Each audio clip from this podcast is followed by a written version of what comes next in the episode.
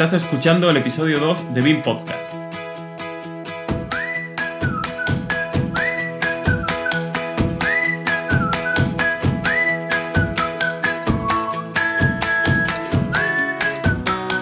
Hoy presentamos un nuevo fichaje y comentaremos nuestras impresiones de BIM Expo.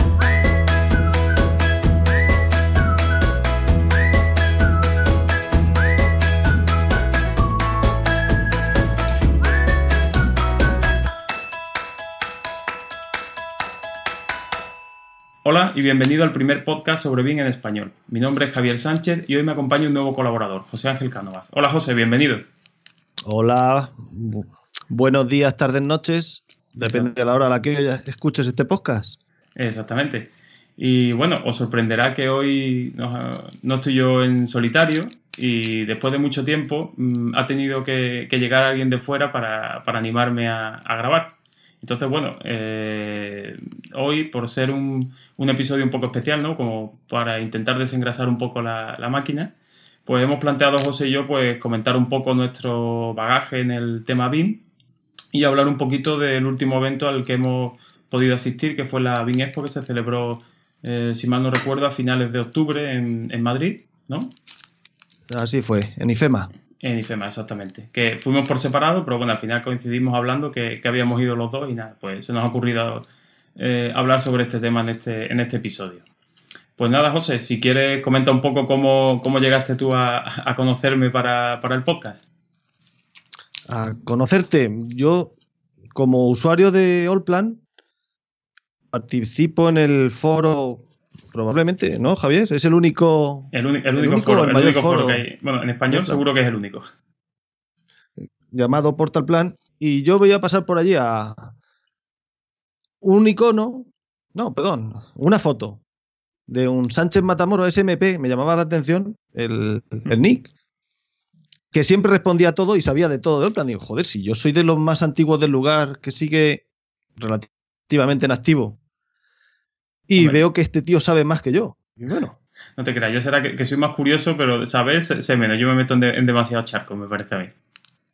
Ajá, eras más participativo. Eso, eso sí.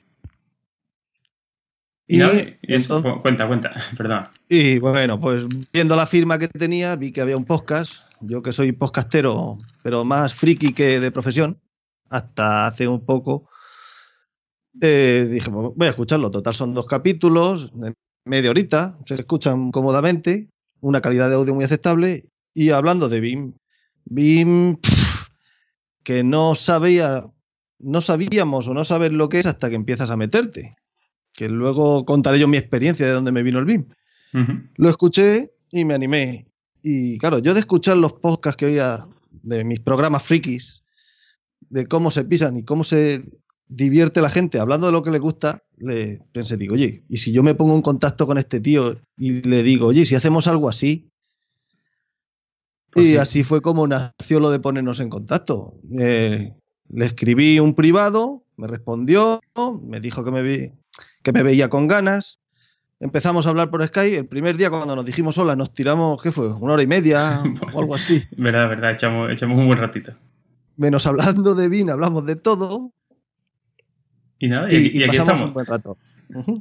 Y entonces después decidimos medio montar, guionizar un poco lo que podía ser la nueva línea del programa. ¿Te parece bien que lo llamemos así? Sí, sí, yo creo que sí. Si tiene aceptación. un nuevo renacer. sí si tiene aceptación y si, eh, ¿cómo se dice? Conseguimos más colaboradores. está claro, nosotros esto lo hemos planteado un poco como, una ventana, como un, espacio en el que el que quiera venga por aquí y charle con nosotros durante media hora, una hora, el tiempo que, que sea necesario. Y bueno, entre todos más o menos pues vayamos compartiendo experiencias e intentemos transmitir un poquito todo, todo el conocimiento, que, mucho o poco que podamos tener sobre, sobre y animar un poco a la gente a que, a que se sume a, este barco ¿no? y, a, esta forma de trabajar. Sí, yo me voy a delatar y me voy a sincerar o sincerizar desde el primer momento y voy a decir que yo vengo aquí a aprender, más que, porque lo que yo puedo aportar son opiniones, más que conocimiento que tanto tú como el resto de gente que venga seguramente tenga. Ya me he sincerizado. Listo. Vale, vale. Perfecto. Pero también quiero aportar un punto de vista de, distinto. Como delineante, no tengo ni la responsabilidad, ni el control, ni conocimientos que tenéis los universitarios. Y también por la experiencia de haber trabajado con tanto técnico, como es mi caso. Pues entonces. Pues, sí, sí, perdón. Te, digo que. Pues entonces vamos a empezar, ya que has empezado tú a abrir el melón de la, de la experiencia y, de, la, y a lo que nos dedicamos. Cuéntame cómo, cómo te metiste tú en el mundo de, de BIM y de, y de Alplan como, como primera opción. Bueno, pues como he dicho antes, yo soy de la primera promoción de técnicos superiores en edificación y obra civil de Albacete. Fue cuando cambió la norma, la, la o la LOE, como no sabemos ahora qué, ley educativa tenemos, que era la delineación, pasó a llamarse mm, técnico superior en, y, se han abierto muchas ramas de topografía, obra civil, eh, energía, etc. Y yo soy de desarrollo de aplicación de proyectos de construcción. Entonces aquello fue un experimento porque lo que pasaba en 98-99 no había tanta información como ahora, ni Internet, ni los organismos oficiales. Dijeron, tenéis que dar esto, pero no ofrecían un temario definido, no ofrecían libros. Entonces la primera promoción que salimos de allí fuimos un, fue un poco, ¿cómo decirte?, un experimento. ¿Y, salió bien el experimento? De allí, pues, eh, a cada uno nos ha ido de una forma yo la principal duda que tenía era qué diferencia había entre delineante y técnico superior en toda la chorrera que se han inventado los que crearon los títulos. Eh, delineante y técnico superior en desarrollo y aplicación de proyectos de construcción. Y entonces coincidí. Allí en el ciclo, ciclo formativo, había gente que había terminado eh, delineación FP2, y no sabían si tirar para la universidad o probar este nuevo experimento y se quedaron allí. Una vez que terminamos, yo les preguntaba, digo, ¿en qué se diferencia? ¿Qué es lo que...? Y decían, eh, delineante era más profesional del dibujo, que se me entienda, del rotring, de representar, y técnico superior era más, eh, tocaba más aspectos de normativa, de construcción, de cálculo que, los antiguos delineantes no, habían tocado. Er, eran más representadores gráficos. Es lo que me decían ellos. Yo al no haberlo cursado no sabría decir. Y bueno, pues luego empiezas, sales al mercado, empiezas a trabajar con uno, con otro. Estuve con un delineante autónomo, le hacíamos trabajos a distintos arquitectos por distintos puntos de la geografía.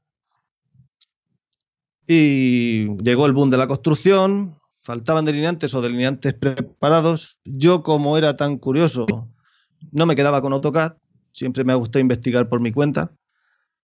Eh, soy bastante autodidacta, con lo que conlleva de tiempo perdido, ensayo y error, y también hablamos de los tiempos que no había internet, no había foros, y tenías que buscarte la vida a ver cómo se conseguía hacer tal cosa con este programa. Hasta que un arquitecto con el que al final luego, años después, trabajé, Ramón Alarcón, al que aprovecho para saludar desde aquí, me dio a conocer Allplan, un programa que él manejaba en la universidad cuando estaba a punto de terminar. ¿De, qué, año estamos hablando más o menos? 2000, 2001. Sí, ah. porque era la versión 16.1. Eso no llegó a conocerlo tú, ¿verdad? No, que va, yo, vamos, yo empecé con vamos, a manejar programas de CAD pues en el año 99 aproximadamente, que estaba terminando bachillerato, justo el año antes de, empezar la universidad, y yo empecé con AutoCAD 14. Y ya después al plan lo veía en alguna revista de, alguna revista de arquitectura que venía un poco de, publicidad. Recuerdo con unas tablets de, de Siemens o de Fujitsu, no me acuerdo, algo así como oficina móvil, ¿no? No recuerdo exactamente cómo, cómo, lo llamaban y la verdad que llamaba la atención porque salía como en 3D, tal, que si eh, el tema de la construcción virtual y tal. Pero yo la verdad que al plan la primera versión que conocí, que tuviera yo así más o menos pudiera hacer una prueba, yo creo que fue la 2012, 2011, 2012, no, creo que 2012, 2011 creo que no llegó a salir, ¿no? No saltó de la 2009 a la 2012, puede ser algo así. De la 2009 pasó a la 11. A la 11, ¿no? sí. No recuerdo yo que hubiera un 2010. No, yo tampoco. Y bueno, pues me dio por curiosearlo, empezar a ver. Bueno, sabéis que el entorno de Allplan es germánico, que es peor que alemán. Totalmente. no es nada intuitivo. Pero yo por cabezonería y por ver lo que conseguía, él me enseñaba, mira, cuando tú en AutoCAD dibujas una línea, yo dibujo dos y digo que es un muro. Y es un muro, efectivamente. Y se le puede asignar una partida presupuestaria que te enlaza con Arquímedes y... Ya, ostras, pues si esto ahorra trabajo. Y claro, yo quería saber más, hombre, más que nadie, no, pero quería saber más que, el, que la competencia para poder intentar mejorar mi sueldo, mi conocimiento, mi productividad, hacer más en el menor tiempo posible. Y, me, me, dio por investigar. Y entonces, pues ahí quedan las noches hasta la una de la mañana a ver cómo consigo hacer una perspectiva fugada, con, variando la distancia focal, iluminaciones, asignar eh, partidas presupuestarias, sacar mediciones. Y, ya una vez que tenía cierto manejo, yo me sentía cómodo porque ya había entendido a ver cómo funcionaba el programa. Y ya estamos 2008 o por ahí, en el que empiezas a presumir que yo es que no dibujo en AutoCAD, yo dibujo en BIM eran, estaba despertando BIM entonces. Sí, cuando empieza la palabra a ponerse de moda, ¿no? Que empieza uno, empieza las gráficas de Google a aparecer ya que la gente busca la palabra BIM, ¿no? Sí, pero nadie sabía lo que era. Es exactamente. Y de hecho yo caía en el error de que presumía de decir que dibujaba en BIM.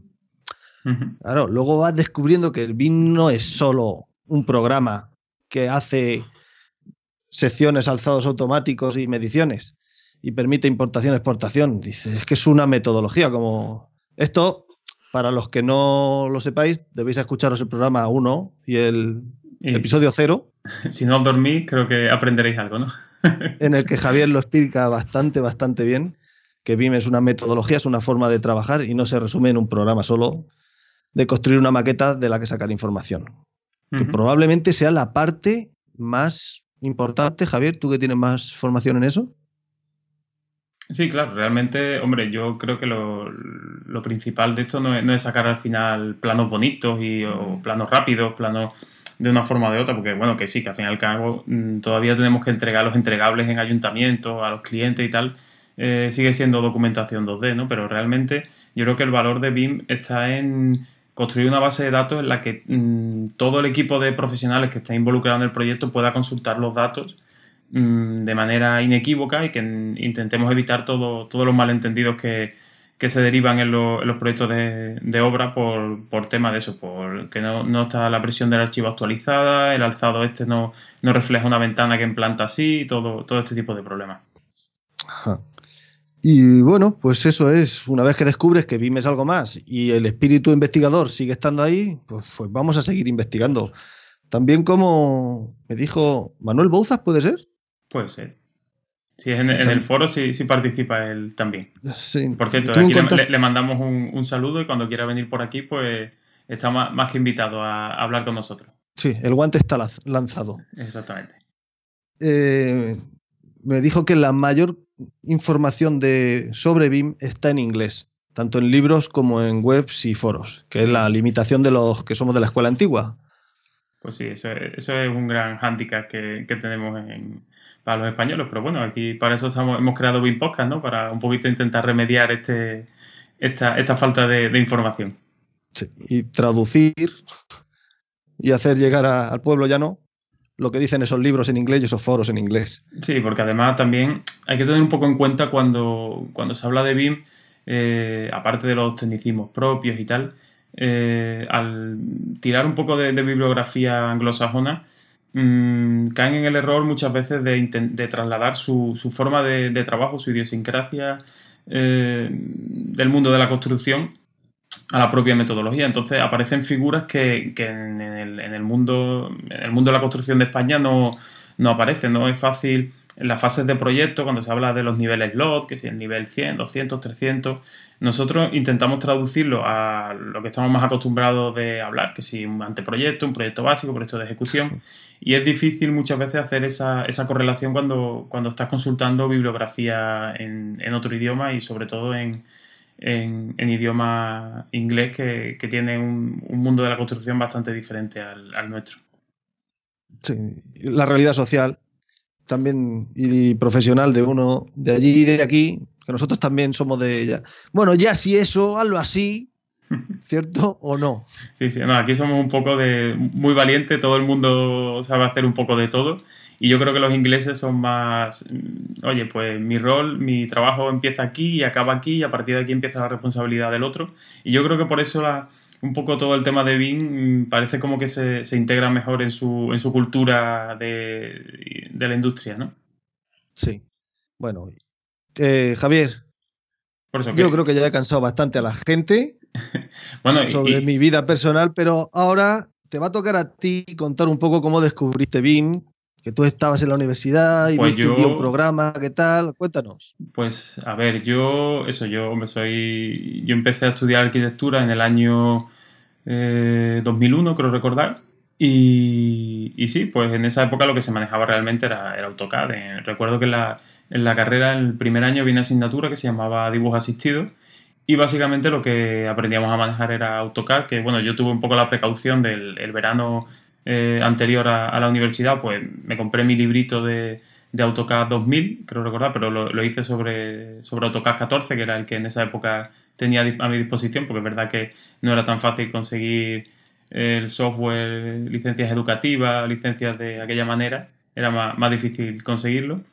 Y bueno, eh, me acuerdo de eso, que en la, escuela empezábamos a trabajar con, con, AutoCAD y para el tema de renderizado eh, trabajamos con un programa que se llamaba Light, eh, ¿cómo era? Lightworks, no, Lightworks es, edición de vídeo. Lightscape, me parece, no. Lightscape, Lightscape, no me acuerdo ahora exactamente cómo se llamaba. En fin.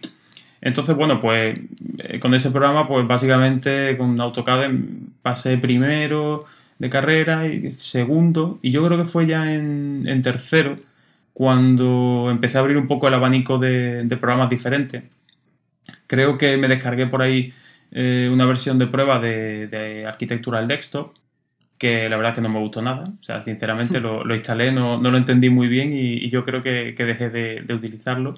Y después sí me pasé a otro tipo de moderadores un poquito más complejos, como puede ser Rhino, que en esa época eh, creo que estaba por la versión 3, seguramente. Y la verdad que lo, utilicé mucho para, para, una asignatura que se llamaba Estructuras Especiales, y porque era muy fácil controlar la, generación de forma eh, reglada, de superficie reglada, que sí se utilizan en, arquitectura, ¿no? Paraboloides hiperbólicos, eh, todo este tipo de superficies que pueden ser representadas con, por elementos rectos lineales. Y eh, empecé a utilizarlo un poco para la asignatura de proyectos, ¿no? Que te dejaba un poco de más libertad creativa.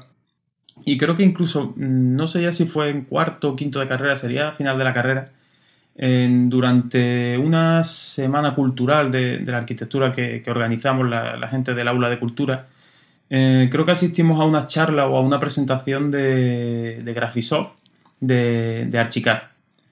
Y recuerdo que sortearon una, versión gratuita, bueno, una versión de, estudiante, y que venía en su DVD, una cosa que hoy ya es complicado ver software que te, que te lo entreguen en, en disco. Y, me tocó a mí, recuerdo, ¿no? La verdad que no sé si fue por sorteo o algún tipo de pregunta o fue o porque estaba yo en la primera fila, la verdad que no sé, pero me tocó a mí. Y recuerdo que, llegué a casa, lo, instalé en el ordenador, me di cuenta que mi ordenador necesitaba un poquito de, actualización para, para, mover ese programa. Y bueno, mm, me llamó la atención todo el concepto del, edificio virtual ¿no? que plantea Graphisoft, que al fin y al cabo es el, modelo BIM, ¿no? que, después se ha, se ha cambiado el nombre. Y lo que pasa es que, no sé, me pasó un poco al principio, mm, empecé a utilizarlo y a hacer pruebas, pero mm, me dio la sensación como que, trabajar con este sistema te limitaba un poco como la capacidad creativa, ¿no? En el sentido de, no sé, estaba quizá un poco eh, influenciado por el cómo se, enseña la, asignatura de proyectos en, la escuela como que mm, el que un muro fueran dos líneas paralelas o que tuviera que definir ya de por sí una altura no sé, em, parecía como que te, como que te, limitaba un poco esa capacidad. Y la verdad entonces que lo dejé un poco aparcado y seguí trabajando, bueno, había que entregar el proyecto fin de carrera y demás, entonces bueno, pues al final no, no tuve tiempo ni tampoco las ganas de, meterme en un software nuevo para, para, ese, proyecto. Y ya fue cuando, cuando salí de la escuela y empecé a trabajar por mi cuenta, pues lo primero que hice fue comprar una, licencia de BricsCAD, que es, entre comillas, un clon de, AutoCAD, y empecé a funcionar con él, porque claro, AutoCAD por esa época podía tener una licencia que, yo qué sé, rondaría los 3, 4 mil euros fácilmente, y yo recién egresado como que no, no tenía capacidad económica para, para, para afrontar la compra. Entonces me fui a BricsCAD, que creo que tiene, tenía y tiene un precio de en torno a los 300 euros, una cosa así, era, era bastante barato. Y bueno, empecé a, trabajar. Y paralelamente, mm, no sé si fue en el año, ya te digo, mm, cuando conocí el plan, que fue 2012, mm, 2013, eh, hubo una, promoción con el Consejo Superior de, Colegios de Arquitectos de España, que llegó a un, acuerdo con, con Nemecheck y ofrecían eh, licencias eh, a un descuento importante y para arquitectos jóvenes o en paro con poco nivel de ingreso ofrecían una licencia gratuita durante no sé si eran seis meses o un año. Total, que la cuestión fue que empecé, la utilicé un poquito, pero claro, me di, yo iba muy ilusionado, nunca he tenido miedo a, este tipo de, de programas. Y cuando abrí al plan, sinceramente a mí se me, se me cayó el mundo a los pies y dije, la leche, ¿y aquí cómo le metemos mano a, a este, a este programa. Recuerdo que era la versión, sí, yo creo que era 2013. Y bueno, mm, lo dejé un poco medio aparcado ese año, estuve con otros temas de, trabajo y tal, y, como siempre, ¿no? Oye, pues tienes que hacer, ya que te salen pocos proyectos, pues si encima tardan mucho tiempo en entregarlo, pues como que no, compensa la cosa, ¿no? Y no fue hasta el año siguiente, que sería ya para la versión 2014, cuando después de, de leer mucho por internet y tal, comparar precios, porque aquí de, todo hay que hablar, ¿no? Había que comparar precios. Y en ese momento adquirir una licencia de Alplan era bastante más eh, económico que una licencia de, de Archicad o una licencia de Revit. Y entonces, pues directamente mm, consulté eso, conocí el foro de, de, Portal Plan, vi que, oye, que había gente trabajando, que bueno, no, no eran muchos, pero sí había cierta comunidad, ¿no? Y cierta, y cierta documentación de apoyo más, que documentación oficial había experiencia ¿no? de, de usuario, que yo sinceramente le doy más, más valor a eso que a la, que a la documentación que puedan dar los, propios fabricantes. Y entonces cogí con las condiciones que, que, ofrecía en ese momento el convenio y tal, pues compré mi, mi licencia de, de Alplan y hice algunos cursos por ahí, de cursos de iniciación y tal, y automáticamente cogí, desinstalé el, el programa de CAD y empecé a trabajar y bueno, hasta, hasta el día de hoy que ya llevo unos 2, 3 años con, con el programa y la verdad que bastante contento y no, no volvería a AutoCAD ahora mismo o a cualquier otro programa de CAD ni, vamos, ni por todo el oro del mundo, la verdad. Sí, pero esa es la parte de software, que te decantaste por el plan, pero ¿cómo te enteras tú que eso es forma parte de BIM? Pues la verdad es que ahora mismo no, no sabría qué decirte porque el momento exacto en el que yo te dijera, uy, me di cuenta de que esto ya no es dibujo en 3D, sino que esto es otro, otro mundo, pues yo creo que yo empecé a ya más o menos moverme en ese, en ese mundillo y conocerlo, pues sería el año 2008, 2009 que empecé a leer artículos por internet. Yo siempre he sido demasiado mm, curioso para estas cosas de internet, la verdad que es difícil tenerme quieto. Pero yo creo que fue sobre esa, sobre esa época. Pero no te podría decir exactamente, oye, pues en este momento mm, abrí los ojos y dije, oye, esto es otra realidad, es otra forma, otro paradigma, ¿no? No sé, no, no podría decirte. Yo creo que realmente, claro, también mm, yo creo que eso lo fui oyendo, lo tenía, sí, pues, tenía referencia, la gente te comentaba, sí, BIM, sí, yo he escuchado hablar sobre BIM tal, pero no fue hasta que yo creo que cuando tuve realmente el programa, ya te digo, en el año 2013 por ahí, que yo empecé a trabajar con él cuando me di cuenta realmente de, del potencial que, que tenían las herramientas. Pues nada, valiente porque haber desinstalado, que es como debe hacerse una implantación, un cambio radical. Hombre, también es verdad que mi estructura era, soy yo solo conmigo mismo, entonces no es, es, más fácil hacer cambio, ¿no? En un despacho que haya, pues como tú comentas, a lo mejor tú, pues que haya un par de eh, arquitectos, algún arquitecto técnico, dos o tres delineantes, tal, una estructura de cinco o seis personas es más difícil moverla y hacer que todo el mundo cambie a la vez, ¿no? Porque siempre estarán los entusiastas que, cualquier cambio le, parezca estupendo y también estarán los que sean más reticentes de la vieja escuela y no, tengan ganas de, actualizarse, ¿no? Que tú lo, lo, habrás vivido un poco más, supongo. Sí, yo la verdad es que siempre, porque donde en mi zona la mayoría no son ni sociedades, es el arquitecto autónomo que puede contratar a un administrativo y un delineante si tiene mucho trabajo. En los tiempos buenos, pues el, aquí la mayor infraestructura de un estudio de arquitectura era el arquitecto, uno o dos delineantes y algún administrativo. Y muy raramente una colaboración externa con alguna ingeniería, algún cálculo de estructura, pero, pero ya. Pero por eso te digo que yo en mi zona eh, no se funciona como en, otras. Yo sé que en el mundo exterior, hablando de Albacete para afuera, sin, sin menospreciar a, mi provincia ni a mi pueblo, se trabaja de otra manera. Bueno, no te creas, yo creo que España tiene, tiene un poco ese problema, ¿no? De, la, de las microempresas y los microestudios que tienen, yo creo que tienen problemas a la hora de eso, de, implantar este tipo de temas, pero por otro lado también me choca porque al fin y al cabo, mm, si empezamos a trabajar de esta forma, mm, lo que vamos a hacer es potenciar y que sea más, fluida esta, esta colaboración ¿no? entre, entre profesionales, entre el calculista de estructura, el calculista de instalaciones, la persona que hace las mediciones. ¿no? no sé, por un lado parece eh, contradictorio, claro, tenemos menos recursos económicos porque somos más pequeños, pero por otro lado, realmente con esta forma de trabajo se potencia eh, un, entorno de, máxima colaboración, ¿no? Como, como tenemos ahora. Porque además, según el principio del BIM, todo el mundo habla el mismo idioma, el mismo, sacamos toda la información del mismo modelo. No es que es que me has puesto un pilar nuevo en el DXF que me mandaste. Efectivamente, y no me has informado. ¿Se cumple o no? Eso, se da. Sí, sí, sí. Entonces, en eso sí. Claro. Pues muy bien, pues alguna cosilla así más de, historietas de abuelo cebolleta que, quieras contarnos. ¿Cómo pues todas las que quieras. Yo ¿cómo soy 75, buen año, buen vino. Te gano en antigüedad, así que algo más que alguna cana que tú, más que tú peino. Pero eso lo dejamos para más adelante. Si quieres, pasamos a ver qué nos pareció Expo o, Binespo. no me he pues. acostumbrado a decirlo mal. Vale, vale, perfecto. Pues cuéntame que, cómo, cómo te enteraste que fuiste para allá, porque un poco eso, de que, te llevó un poco a, hacer la, visita. Pues lo mismo, el, el, afán de conocimiento, de investigación, sacar un día y decir, tal y como está el panorama ahora mismo, no tengo, no te digo nada que hacer, pero tengo tampoco que me puedo permitir irme un día a Madrid, cogerme el coche yo solo, aventurarme y ver qué es aquello. Hacía tiempo que yo no iba a IFEMA, desde los buenos tiempos del Simo cuando daban cosas. O sea, historia de la bola cebolleta. Sí, sí. Eh, el Simo, la feria más importante de informática. Exactamente, y eso sí he oído. Y, ahora desaparecida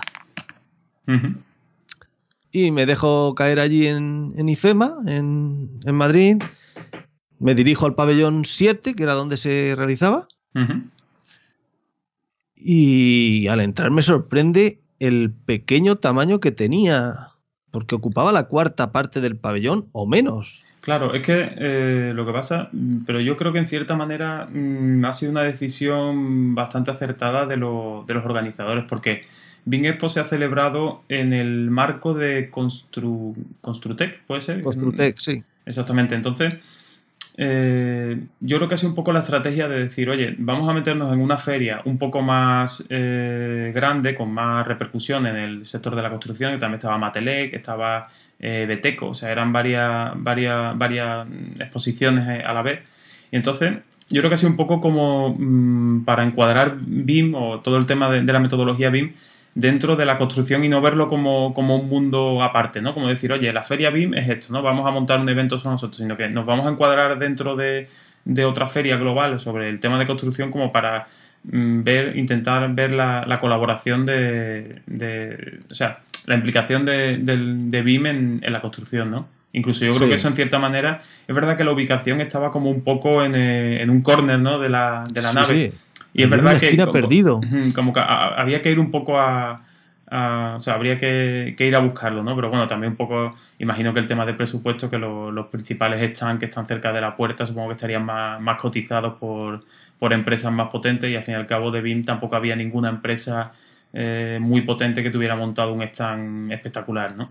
Sí, además también debido al número de expositores y de gente que del mundo BIN, yo creo que ahora mismo no les interesaba ni hacer una feria, ni Mm. tenían volumen suficiente como para llenar un pabellón.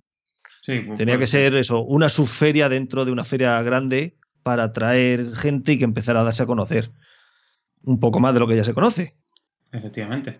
No, yo creo que eh, sí, aunque ahora se conoce más que, que antes, mm, yo creo que todavía sufrimos un poquito de cuando empezamos a consultar eh, foros de internet o mm, ver por Twitter, ¿no? Ciertas listas de distribución y tal.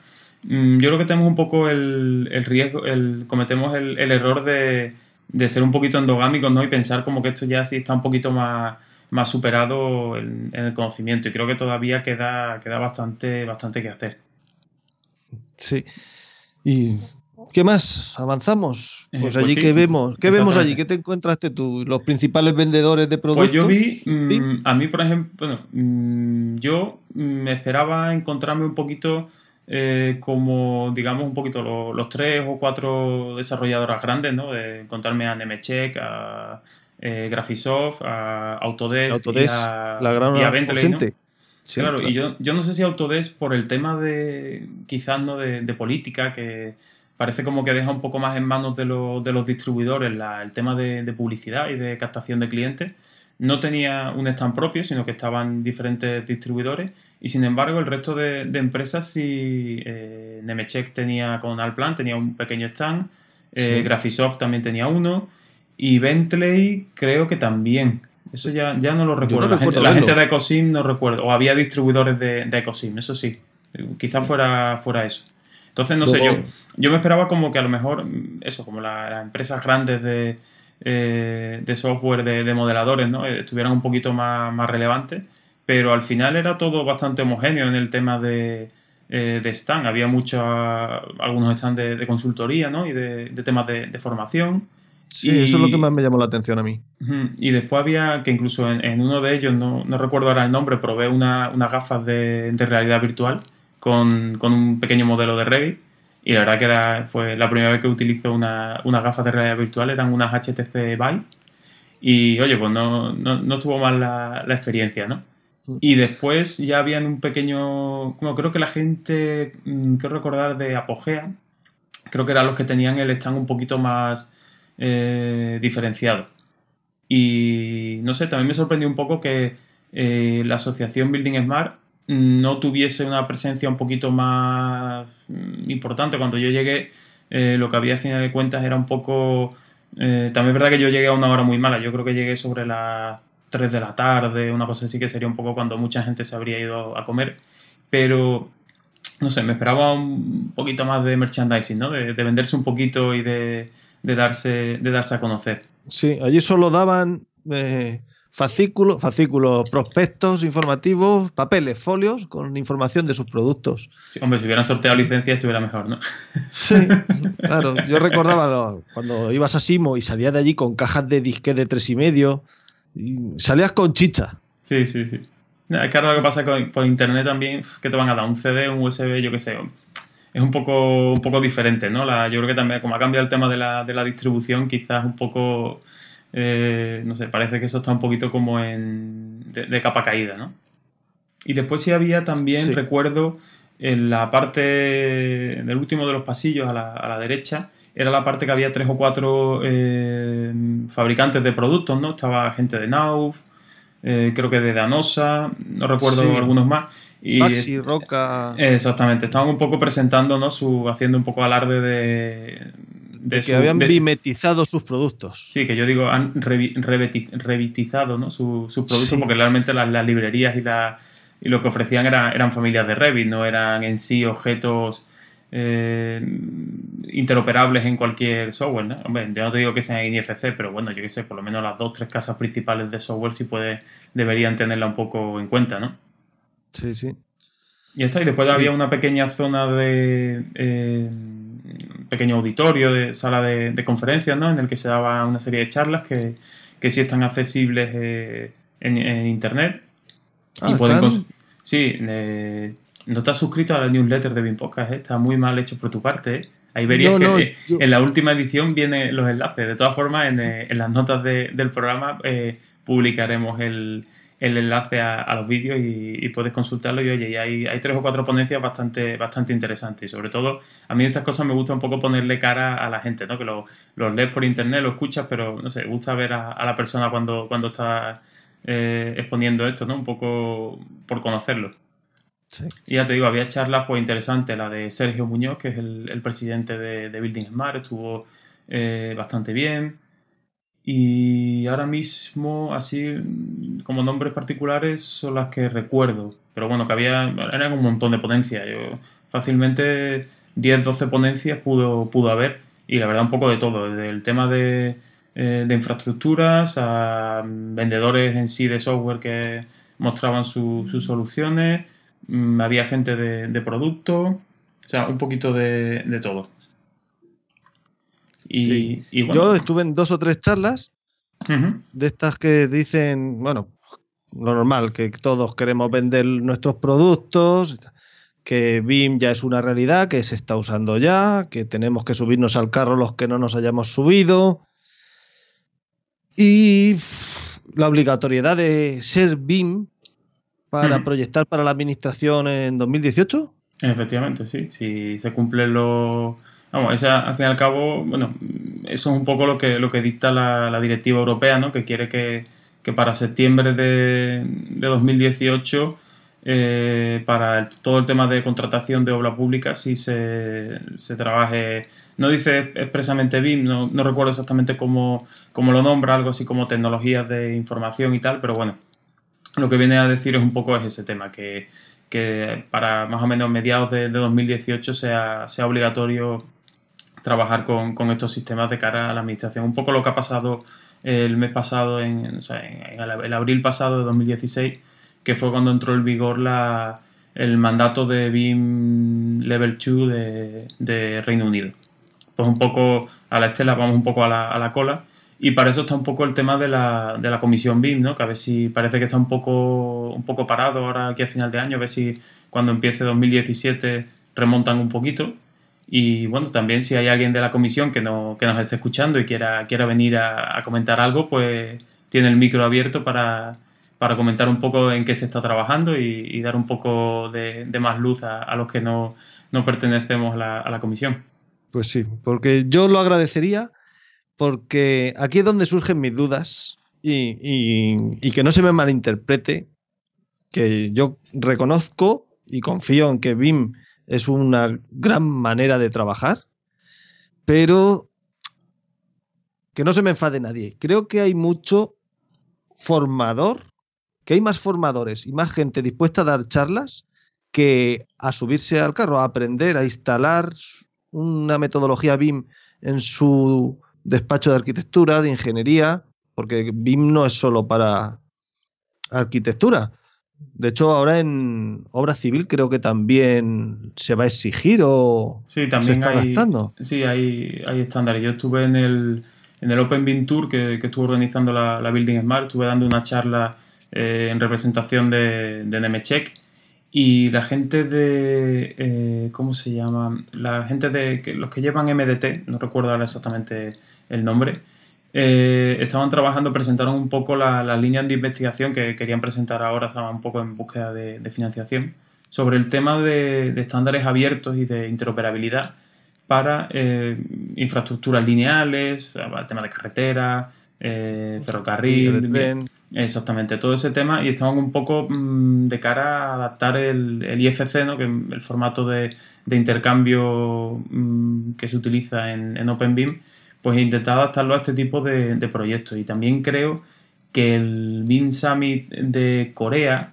creo que se llama BIM Summit, no estoy seguro, donde, vamos, lo que es la reunión eh, anual de, los diferentes capítulos de la, de la Building en Mar en cada uno de los países, eh, este año se ha centrado, una de las partes de trabajo se ha centrado precisamente en eso, en el tema de, infraestructuras y de cómo adaptar, eh, no sé si adaptar IFC o crear directamente un formato nuevo, pero bueno, buscar la interoperabilidad también en, esto, en esos sectores, ¿no?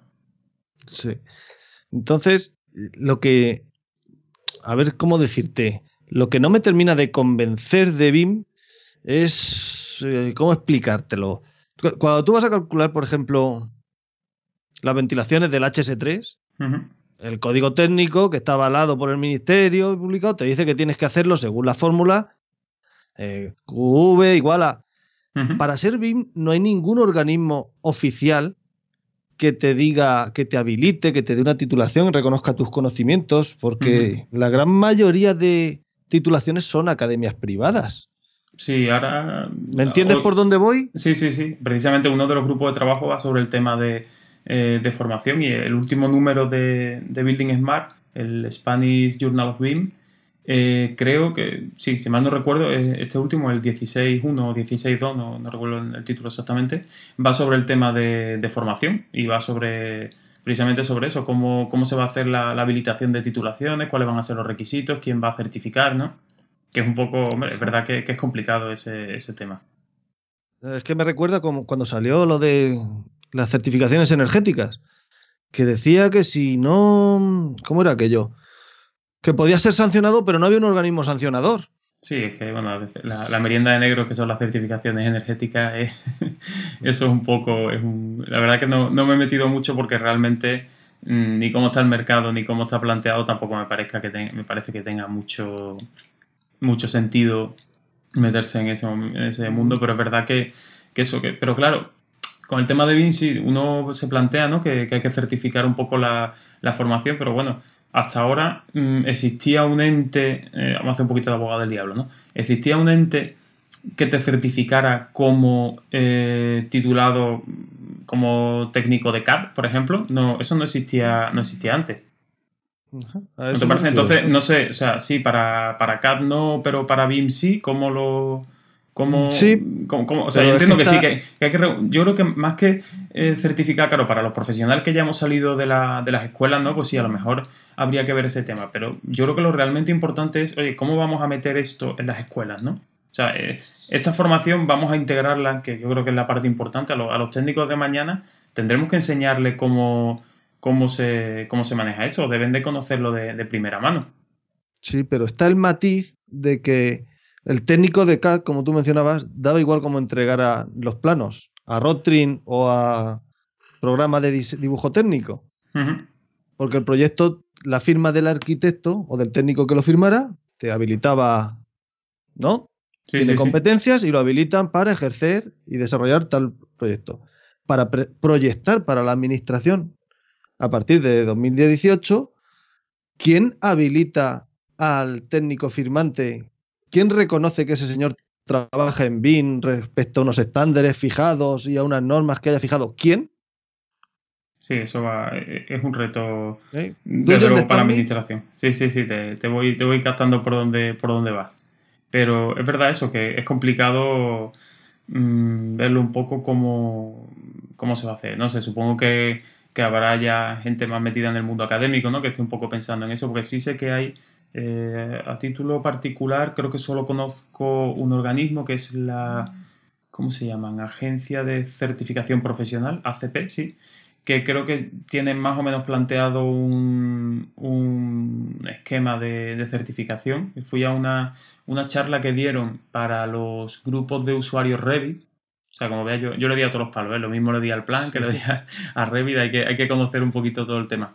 Que yo también lo he tocado. Sigo teniendo un ojo en la competencia por ver qué. poder opinar de qué es bueno, qué es malo. No, yo creo que eso es lo que le, lo que le comentaba yo a unos alumnos una vez. Le decía, oye, mm, tú no vas a perder una, oportunidad laboral porque no. O sea, como está el mercado, no te puedes permitir perder una oportunidad de trabajo por no conocer un, determinado programa, ¿no? O sea, tú puedes, te puede gustar el programa A, pero si la, el trabajo que te están ofreciendo o la colaboración que, que tienes que hacer por el motivo X, por gustos del promotor, por que la mayoría del equipo trabaje con un determinado software, pues si se utiliza el software B, pues habrá que adaptarse al, software B. No sé, y un poco yo creo que entendiendo la, metodología, sí, los programas son diferentes, pero realmente eh, en todos los programas un muro se hace con la herramienta muro.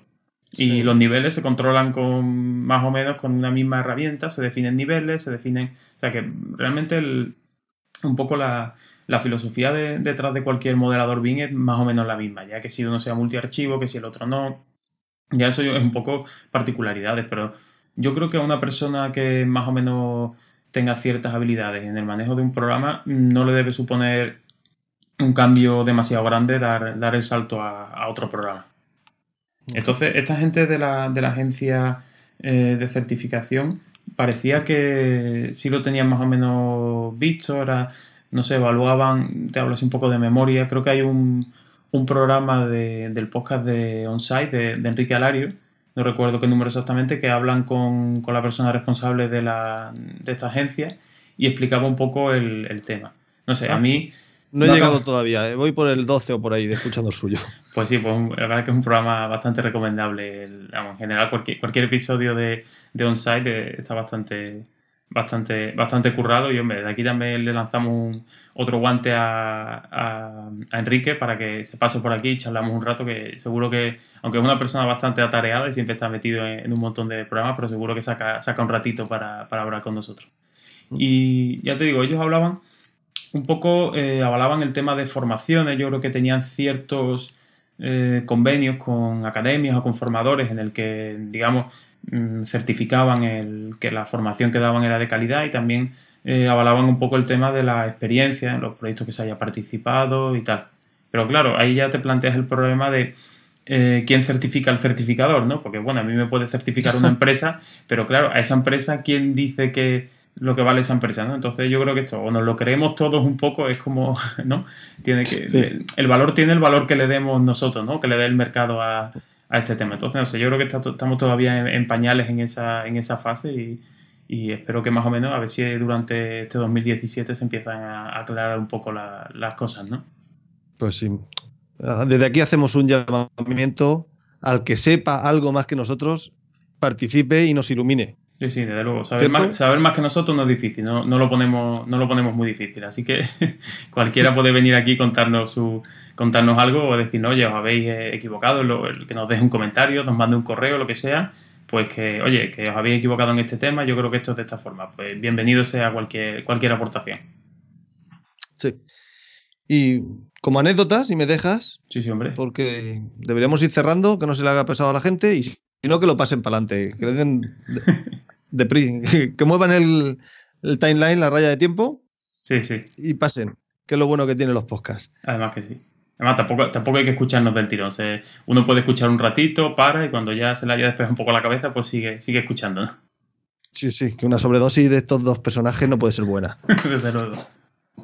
Pues decirte que como anécdota, no sé si yo en una de las charlas que estuve, lo que te decía, lo bueno que es el BIM, que esto hay que implantarlo ya, las ventajas que tiene, cómo reduce costos.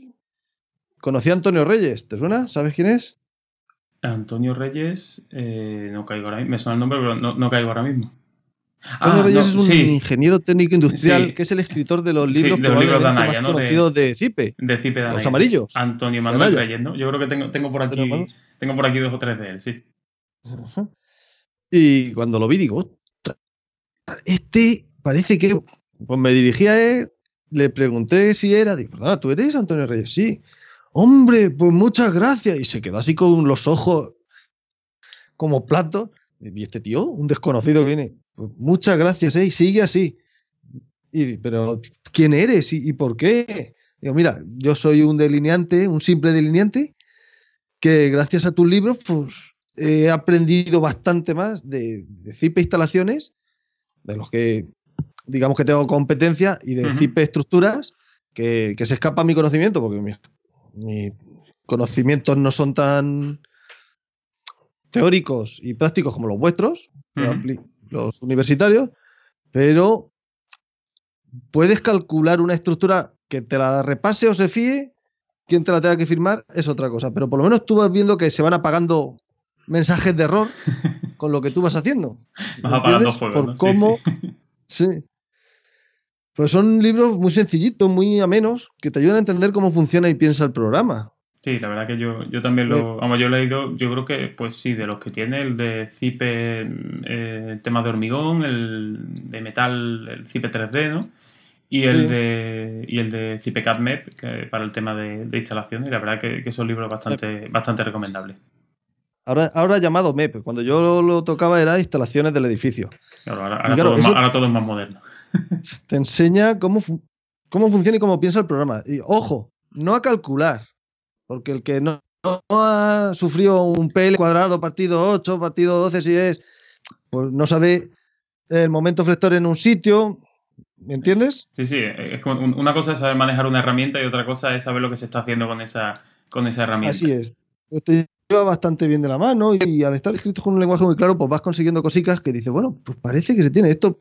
Ya sé hacer otra cosa. Me la valoren o la llegue a usar en un futuro. ya es otra cosa. Claro, el saber no, ocupa lugar y siempre hay que, hay que intentar buscar cosas nuevas, ¿no? Y, le sugerí que el próximo libro fuera de, errores de CIPE. Que no hay ni en. No hay bibliografía de CIPE sobre errores, ni un anexo, ni nada. No sé si te has dado cuenta, tú eres usuario de CIPE. Sí, bueno, el CIPE, yo lo que pasa es que al final cuando te encuentras un error, mm, el tema del soporte técnico sí que es verdad que es una, yo creo que de, sí, sí, es una de, los grandes valores de, eh, la gente de, CIPE Ingeniero. Y oye, si no contactas directamente con ellos, también puedes comentar en, Solo Arquitectura, ¿no? que es un poco el foro oficial ¿no? de, CIPE, y siempre hay alguien que, te, va, que te va a responder. Ajá, porque, porque aunque hay ejemplos digo, que, que tienes que saber de construcción para resolverlos.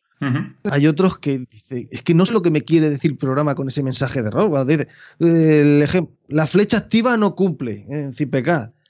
Y bueno, sí, sé lo que es la flecha activa, pero ¿cómo, cómo arreglo eso? ¿Toca aumentar el canto, el ancho, el armado o dos o tres de esos de esas variables. Sí, hombre, ya son errores, ¿verdad? Hombre, no sé. Yo no sé Unos son de conocimiento, de construcción y otros de interpretación del error del programa. Sí, Cuando te dice puede ser, sí, sí. Hay condensaciones intersticiales. ¿Cómo se resuelve eso? pues o sabes o. Sí, sí, que tiene, su, miga aquella. Yo entiendo que hay dos cosas. Como dices tú, eh, saber usar un programa, usar una herramienta y saber calcular y cómo calcula ese programa. Y luego están los mensajes que te muestra el programa que tú entiendas lo que te quiera decir. Ah, pueden ser más Pero no solo en los programas de CIPE, sino en cualquiera. Verdad, sí, eso es. Bueno, y sobre todo si ya como usuarios de Alplan, ¿no? Ahí tenemos bastante. bastante, bastante experiencia con errores un poco desconocidos. o cuando te encuentras un error que no ha sido traducido del alemán y te suelta el palabra en alemán venga, a forear. exactamente, pero bueno, yo, tengo un, compañero que, está trabajando en, Alemania y es, usuario de, Alplan. Y alguna vez le he mandado alguna captura a decirle, oye, a ver, esto aquí, ¿cómo es la traducción que tenéis hecha? ¿Cuál es la versión original? Para ver qué, es, lo que, es lo que querían decir, porque es verdad que muchas veces traducir del alemán puede ser, puede ser complicado. Sí, de hecho, yo conocí a Antonio, el que traducía los, eh, Allplan a castellano. Yo no, tengo el placer de, conocerlo. No, no, ya está afuera. Bueno, sí, o la persona que, esté, ahora, ¿no? Y, me estuvo contando un poco lo difícil que era por los strings, las cadenas de caracteres te limitaban. Si tú tienes un mensaje de error de 20 caracteres y el alemán, por lo que me explicaba, es un idioma en el que con muy pocas palabras puedes decir mucho. Efectivamente, sí, se pueden contraer bastante las palabras. Entonces, si tú tienes un mensaje de error limitado a 20 caracteres, del error original en alemán a lo que tú tienes que escribir en castellano en 20 caracteres, dices, no sabes cómo me las veo muchas veces. una, capacidad de síntesis importante, ¿no? Sí, y ya no solo síntesis, sino hacerle llegar al usuario que, que entienda el error para poder subsanarlo. Sí, porque, verdad, porque hay que destacar eso, que, que Nemetschek, eh, la traducción de, de Alplan al español del original en alemán, se realiza aquí en, España, no, se realiza desde, Alemania. Sí. ¿No? Si mal no, si mal no recuerdo. Tú que llevas más tiempo. Yo cuando conocí y, este conociste más, gente en... No, yo creo que todavía sigue siendo, sigue siendo así. No sé quién será la, la persona encargada, pero si mal no recuerdo, creo que todavía se sigue traduciendo aquí en, en España.